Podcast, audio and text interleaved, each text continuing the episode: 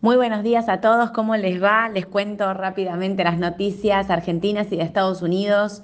En Argentina me parece que lo más importante es lo que estuvo pasando ayer, que Sergio Massa estuvo reunido con más de 1.500 empresarios.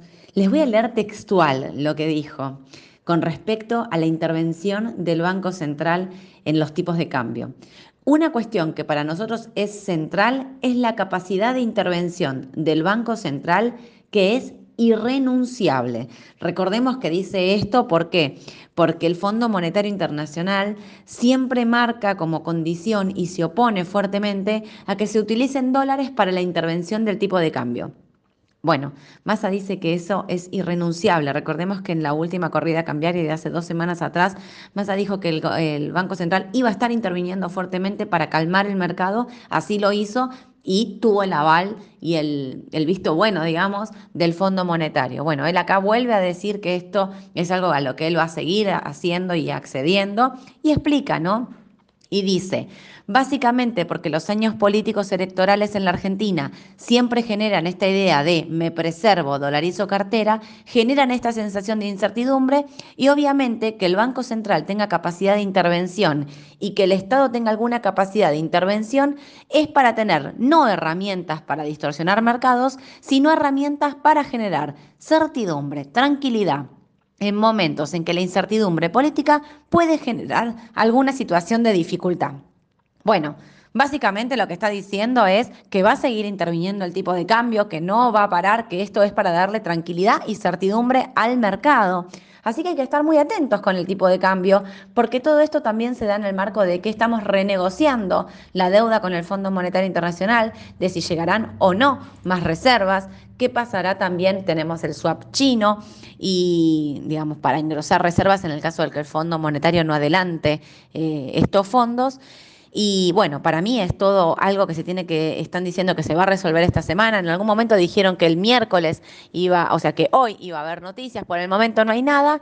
Y otro tema que no me parece menor, un dato que no me parece menor a nivel político, es que ayer la Corte Suprema suspendió las elecciones en dos provincias y, eh, digamos, esto es obviamente tuvo una respuesta directa de, eh, del presidente Alberto Fernández. Es San Juan y Tucumán las provincias que tienen suspendidas. Una, una finalmente suspendió la elección por completo, la otra van a votar algunos cargos, otros no.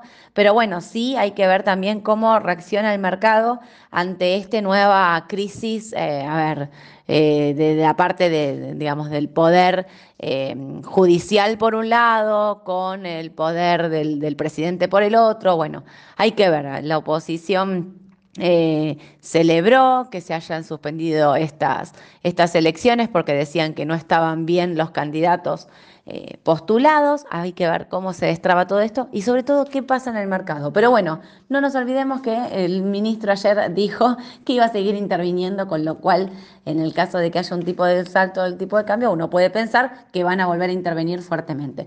Y otra cosa que les quiero decir es el volumen operado en AL30 es récord histórico, ya en los últimos días viene siendo, es un volumen impresionante. De hecho, ayer circulaban rumores de que iban a aparecer nuevas restricciones, de limitación y demás. No pasó nada, no surgió nada nuevo, pero sí que el volumen de AL30 operado es algo realmente que llama mucho la atención. Eso por Argentina. Vamos a ver cómo avanza hoy.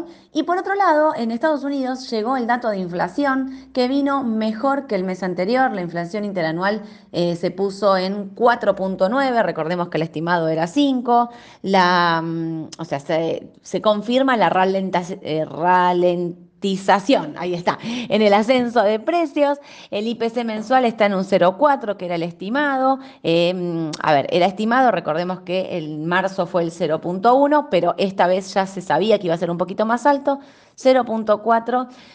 Y el mercado lo primero que hizo fue reaccionar positivamente, porque los índices de Estados Unidos que estaban negativos están ligeramente positivos. Tampoco es, digamos, un, una fuerte suba. Otro tema importante es, ya se está hablando del tema de la deuda, recordemos que el primero de junio el techo de la deuda en Estados Unidos para no entrar en un default selectivo, en una situación de impago o demás, van a tener que estar subiendo este techo de la deuda que ya la secretaria del Tesoro está diciendo que si no se ponen de acuerdo y no suben ese techo de la deuda va a ser una catástrofe, algo que, bueno, habrá que ver qué pasa, pero eh, eh, sería raro pensar que, que, se someterían a esa, a esa situación, quizás se ponen algunos días más tensos, por eso me parece que hay que estar muy atentos al mercado de Estados Unidos, siendo en este momento el sector, el tecnológico, el que mejor está posicionado. Recordemos que el financiero, con toda la crisis financiera y demás que está teniendo, está medio ahí eh, tibio. Me parece que el sector eh, tecnológico puede andar un poquito mejor,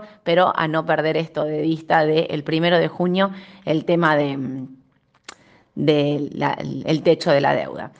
Y ya para terminar les cuento que hay una empresa que está bajando fuertemente, que es Airbnb, baja aproximadamente un 15%, presentó resultados trimestrales mixtos. A ver, los beneficios por acción no superaron las expectativas, a diferencia de los ingresos que sí fueron mejores. Bueno, en fin, baja un 15%, un, papel eh, que no logra recuperarse a pesar de haber caído fuertemente cuando fue la pandemia, tuvo un rebote, no logra recuperarse y no alcanzó con las estimaciones. Bueno, hoy a las 2 de la tarde voy a estar contestando preguntas en vivo por Instagram, arroba rababursátil. Para los que no nos siguen, vamos a dejar la cajita de preguntas ahí para ya tener... Em, eh, para que puedan ir dejando las consultas que quieren saber. Voy a estar contestando por ahí. 2 de la tarde lo hago en vivo con Ayer Romero. Y mañana 9.45 los espero en la mañana del mercado para contarles todas las noticias más importantes del mercado local e internacional. Que tengan un excelente día. Beso a todos. Chau, chau.